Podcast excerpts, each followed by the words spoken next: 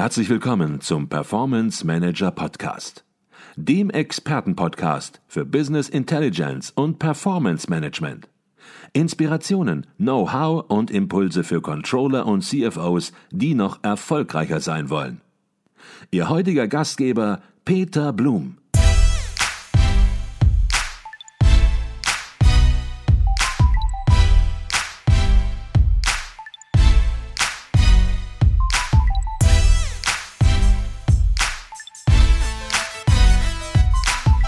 Okay, jetzt haben Sie so im Nebensatz gesagt, ja, der Controller, das Controlling muss auf Transaktionsebene heruntergehen. Gibt es da schon konkrete Umsetzungsprojekte aus Ihrer ja, Erfahrung, auch Ihren Kontakten von der Hochschule in Unternehmen rein? Konkrete Umsetzungsprojekte, wo das Controlling erste Erfahrungen gemacht hat, indem es bis auf die Transaktionsebene sozusagen den einzelnen Buchungsbeleg, hätte ich jetzt fast gesagt, aber nicht im buchhalterischen Sinne gesprochen, sondern ja, im kaufmännischen Sinne, wenn etwas was verkauft worden ist, beispielsweise, ähm, wirklich ganz konkret runtergegangen ist?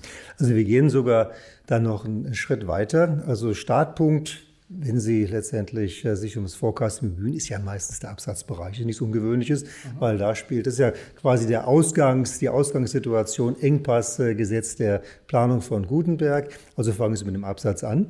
Und äh, Jetzt können Sie natürlich hingehen und sich die Pipeline anschauen, die Sales Pipeline. Je nach dem Geschäft, aber wenn Sie Auftragsgeschäft haben, haben Sie eine, Pipeline. Der Kunde muss sich entscheiden. Der Kunde geht durch verschiedene Stati, das heißt, der erste, erster Kontakt, äh, dann kommt vielleicht eine Präsentation, äh, zweite Präsentation, vielleicht sogar ein Proof of Concept.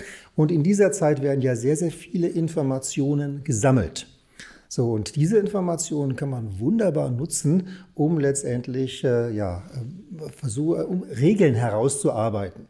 Beispielsweise, wir machen es ja bei unserer eigenen Pipeline heraus, wissen wir, dass äh, unsere Bestandskunden entscheidungsfreudiger sind als, als Neukunden. Das ist nicht die Regel, aber mit einer höheren Wahrscheinlichkeit können wir, äh, können wir sagen, dass äh, äh, Bestandskunden sich schneller, schneller entscheiden als, als Neukunden. Und diese Informationen nutzen wir, verdichten sie und können da neben diesem klassischen ähm, Sales Forecast, der über einen relativ geringen Horizont hat, diese Informationen nutzen wir, um einen guten Jahresforecast zu erstellen. Das wäre so ein Beispiel, wie man auch relativ leicht heruntergehen kann. Im Kostenbereich ergeben sich natürlich noch weit, weit vielfältigere Möglichkeiten, weil Sie da äh, Produktionsdaten haben, Logistikdaten haben. Da kann man natürlich auch hier entsprechend aktiv werden. Mhm. Ich kenne es zum Beispiel auch aus dem Zahlungsbereich. Ne, das heißt, äh, abzuschätzen, wann ein Kunde eigentlich zahlt. Mhm. Ja, normalerweise arbeiten Sie mit Geldwertungsfaktoren oder mit DSOs. Das heißt, im Schnitt äh, äh, zahlt der Kunde nach 25 Tagen. Nur, wenn Sie wissen, wenn Sie tagesgenau wissen, wann Ihr Kunde gezahlt haben, kriegen Sie relativ schnell raus, der hat bestimmte Zahlungszeitpunkte mhm. im Rahmen der, äh, im Rahmen der, äh, der, der, der Planung. Mhm. Und das müssen Sie einfach nur eingeben. Dann kann Ihnen ein automatischer Algorithmus ziemlich genau sagen, wann Ihre Zahlungen erfolgen. Und das hat natürlich große Auswirkungen mhm. auf den Cashflow. Habe ich Sie richtig verstanden, dass Sie jetzt sozusagen mehr oder weniger so nonchalant noch eine weitere Dimension reingebracht haben, nämlich diese Verhaltensdimension, Verhaltensmuster erkennen, was ja nochmal ein bisschen was anderes ist als sozusagen technische Zusammenhänge erkennen. Verhalten ist menschlich und Sie haben Beispiele gebracht und diese Verhaltenskomponente, die ist auch im Forecasting natürlich zu berücksichtigen. Und ich habe Sie so verstanden, es gibt Werkzeuge, die das auch schon leisten und diese menschliche ja, Verhaltenskomponente durchaus analysieren können? Ja, wobei da sind wir noch äh, ganz am Anfang. Also im Rahmen, äh, wenn Sie das, das, Kundenverhalten analysieren wollen hinsichtlich seiner Entscheidungen, ist das der erste Schritt. Aber ich glaube, ein ganz interessanter Aspekt ist auch, ähm, wenn Sie neben der automatischen Planung ja auch oder neben dem automatischen Forecast auch äh, auch äh, einen manuellen Forecast noch haben, weil viele Sachen können Sie einfach nicht automatisieren, mhm.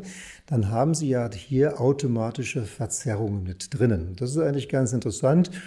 Fragen Sie Ihre Vertriebsverantwortlichen, äh, was Sie für das nächste Jahr, was Sie da erwarten dann können Sie eigentlich nicht erwarten, dass Sie da ein unverzerrtes Bild bekommen. Denn die wissen ganz genau, äh, desto positiver ich in die Zukunft blicke, desto höher wird dann auch meine Vorgabe sein.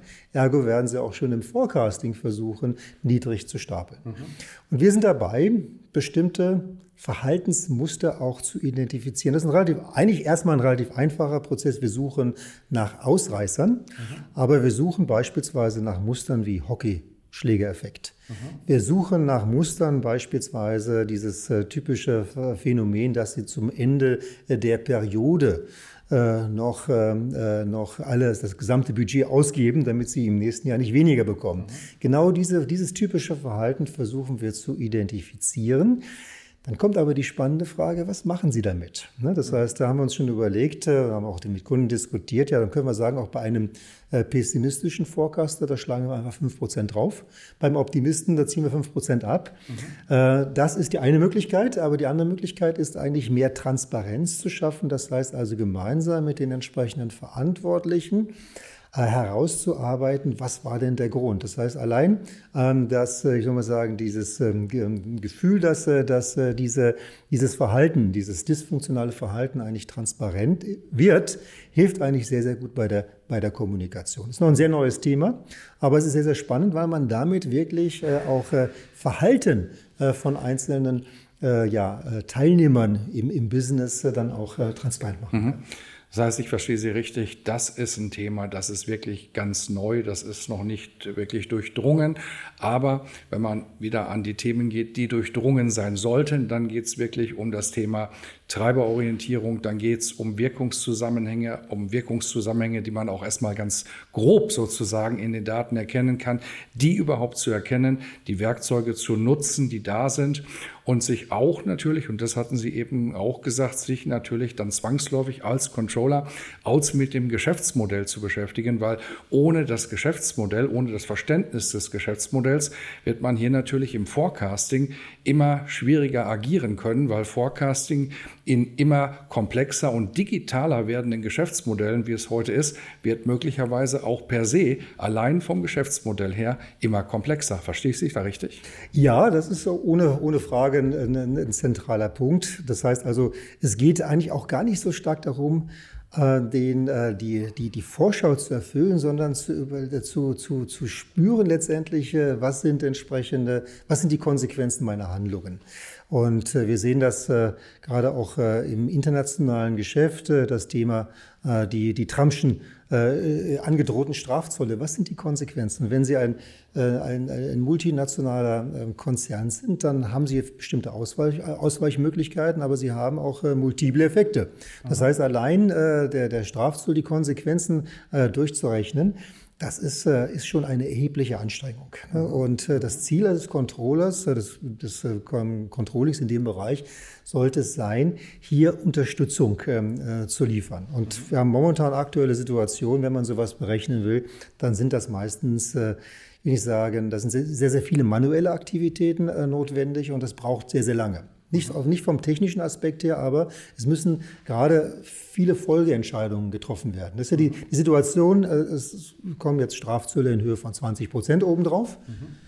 So, was sind dann die Konsequenzen? Da müssen ja Folgeentscheidungen getroffen werden. Ist ja nicht einfach nur eine Schraube drehen, das heißt äh, plus 20 Prozent, sondern es muss ja überlegt werden, was sind jetzt rationelle Entscheidungen, äh, die darauf folgen. Und das muss nach Möglichkeit antizipiert werden. Und dafür brauche ich mehr oder weniger, wie man sagen, einen Haufen von, äh, wenn das Bedingungen oder wenn das Aktivitäten, das heißt Maßnahmen, die quasi dann also aktiviert werden. Mhm. Und das Ziel eigentlich einer solchen Modellierung soll sein, dass man möglichst ähm, äh, Wirkungsketten, die automatisierbar äh, sind, dass man die hinterlegen kann mhm. und dass man das mit solchen entsprechenden Entscheidungen dann kombinieren kann. Das ist eine Riesenaufgabe, aber das ist eigentlich, das zeigt eigentlich auch ganz schön, dass das Ziel eigentlich gar nicht das Forecasting ist, sondern eigentlich dieses äh, intelligente What if. Ne? Das heißt, dass ich mhm. reagieren kann auf Veränderungen, die mhm. auftreten können.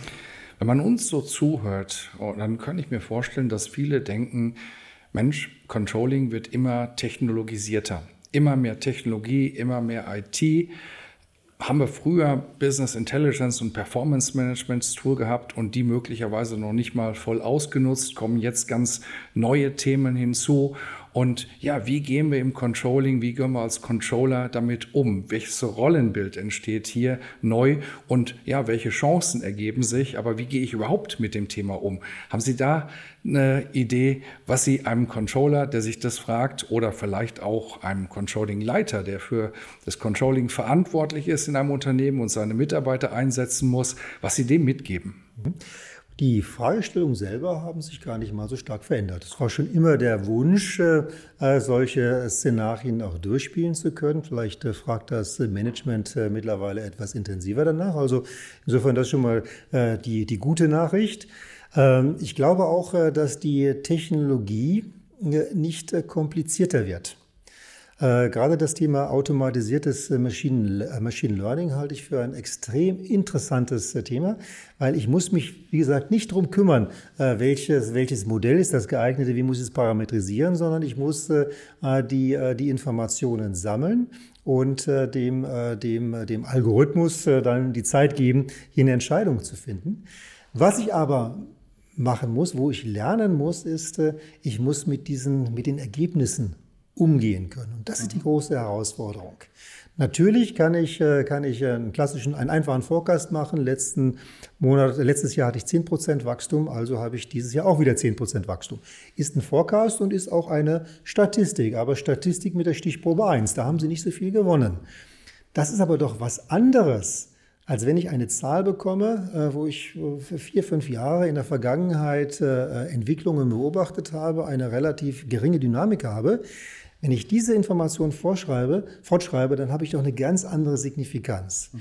Und dieses Gespür, nicht nur Gespür, sondern eigentlich das Umgehen mit den entsprechenden Kenngrößen, das ist das Entscheidende. Das heißt, ich muss wissen, wie signifikant sind diese Informationen. Ich muss, äh, ich muss äh, bestimmte Fehlermaße beim, beim Testen auch einschätzen können.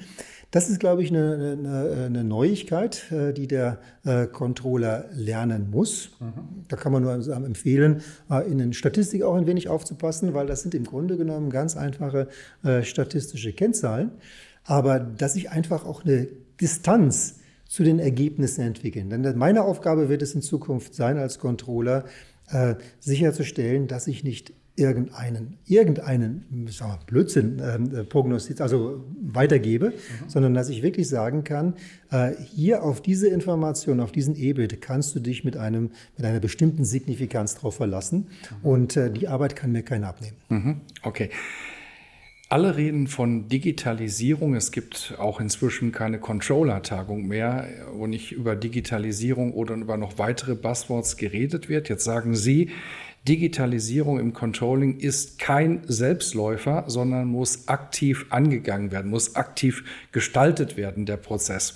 Vielleicht können Sie das ein bisschen präzisieren, wenn ich nun Controllingleiter bin in einem mittelständischen Unternehmen. Wie gehe ich diesen Prozess aktiv an? Wie gestalte ich den Prozess aktiv im Controlling? Das ist eine sehr schwierige und eine sehr umfangreiche äh, Frage, weil auch mittlerweile wird ja so viele, so werden so viele Aspekte in das Controlling oder in, das, in die Digitalisierung eingeworfen. Für mich immer so ein rotes Tuch ist äh, dieses Robert äh, Process Automation, wo dann versucht wird, ähm, ich sage mal ganz überspitzte Daten von einem Excel-Sheet in ein andere Excel-Sheet per RPA zu übertragen.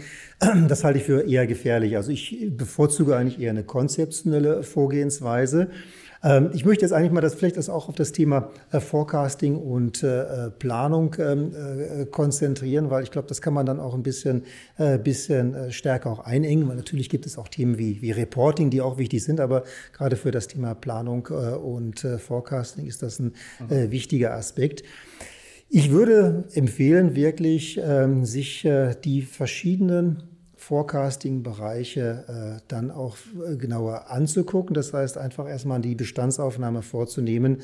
Ähm, wo ist da eigentlich überhaupt der höchste Handlungsbedarf? Denn mhm. äh, natürlich kann ich äh, gucken, was wird, äh, äh, wie kann ich mein, mein EBIT am besten prognostizieren, aber äh, da muss ich dann doch schon in, ins, ins, Detail reingehen. Das heißt, ich muss schauen, wo finde ich beispielsweise vernünftige Ab, äh, Treiber für meinen Absatz? Mhm. Wo finde ich vernünftige äh, Kostentreiber? Und das ist letztendlich ein, ein sehr mühseliger Prozess, ein sehr, sehr aufwendiger Prozess.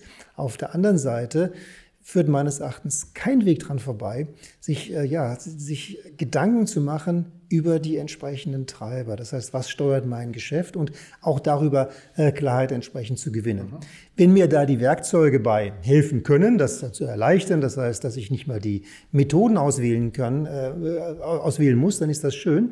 Aber es würde genauso mit bestehenden äh, Werkzeugen ähm, äh, funktionieren. Das heißt, eigentlich im Grunde genommen ist äh, Anfangen angesagt. Das heißt, äh, direkt loslegen und das sollte mit den bestehenden Werkzeugen nicht so dramatisch sein. Und das ist ja auch eine gute Nachricht, eine gute Nachricht, dass die bestehenden Werkzeuge ja manchmal mehr leisten, als man glaubt, dass sie leisten und einfach sich auch mal mit den Dingen beschäftigen und sie erstmal voll zum Leben erwecken, um dann sozusagen dann darauf aufbauend auch die nächsten Schritte zu gehen. Herr Professor Oehler, die letzte Frage bei uns im Podcast, die ist immer die gleiche und die möchte ich natürlich auch Ihnen stellen. Sie haben auch Kontakt zu Studenten, also das heißt, das Thema junge Berufsstarter ist Ihnen nicht ganz fremd. Und die Frage geht ungefähr so, was würden Sie jungen Berufsstartern, jungen Controllern, die in den Beruf einsteigen, was würden Sie denen heute mit auf den Weg geben? Worauf sollen die achten, damit es mit der Karriere, wie Sie es auch immer definieren, ähm, nach vorne geht und in die richtige Richtung geht? Mhm. Ja, ich, ich würde es mal ganz äh, pragmatisch sagen, also die Neugier nicht äh, zu verlieren. Ja, und äh, ich hatte jetzt gerade zwei Bachelorarbeiten gehabt im Sommersemester. Da haben sich zwei Controlling-Studenten äh, mit, äh, ja, mit äh, Predictive Analytics beschäftigt. Das heißt also mit spezifischen Fragestellungen und haben das äh, ja, eigenständig ausgearbeitet und ich war sehr überrascht über die Ergebnisse. Aber was mich äh, am meisten überrascht, nein, nicht überrascht hat, aber am meisten eigentlich berührt hat, ist äh, das Engagement. Das war also von allen Bachelorarbeiten, die ich betreut habe, haben diese beiden sich äh, ja, wirklich mit einem hohen Engagement äh, da reingearbeitet. Und es ist auch klar geworden, es ging nicht um die Technologie, sondern es ging dann wirklich um die, um die Ergebnisse. Wie kann ich äh, sowas äh, ähm, dann auch verwenden? Und beide haben auch gesagt, sie möchten unbedingt an diesem Thema auch weiterarbeiten. Mhm. Und das ist für mich äh, ja, ein klares Zeichen dafür, dieses, äh, diese, diese Leidenschaft. Ne? Leidenschaft, mhm. auch was Neues auszuprobieren. Das halte ich für extrem wichtig. Und das darf leider im, das, das, das darf im Tagesgeschäft des Controllings äh, nicht verloren äh, gehen. Und ich glaube, die Kunst ist wirklich dann auch äh, diese Leidenschaft, wenn sie entfacht ist, aber dann auch über das gesamte Berufsleben dann weiter beizubehalten. Das ist, glaube ich, das, was, was, was es ausmacht. Und äh, das sollten, denke ich mal, junge äh, Controller äh, auf jeden Fall berücksichtigen. Ich glaube, das ist ein sehr gutes Schlusswort für diesen Podcast. Herzlichen Dank für das Gespräch, Professor Dr. Carsten Oehler. Ja, besten Dank. Herzlichen Dank.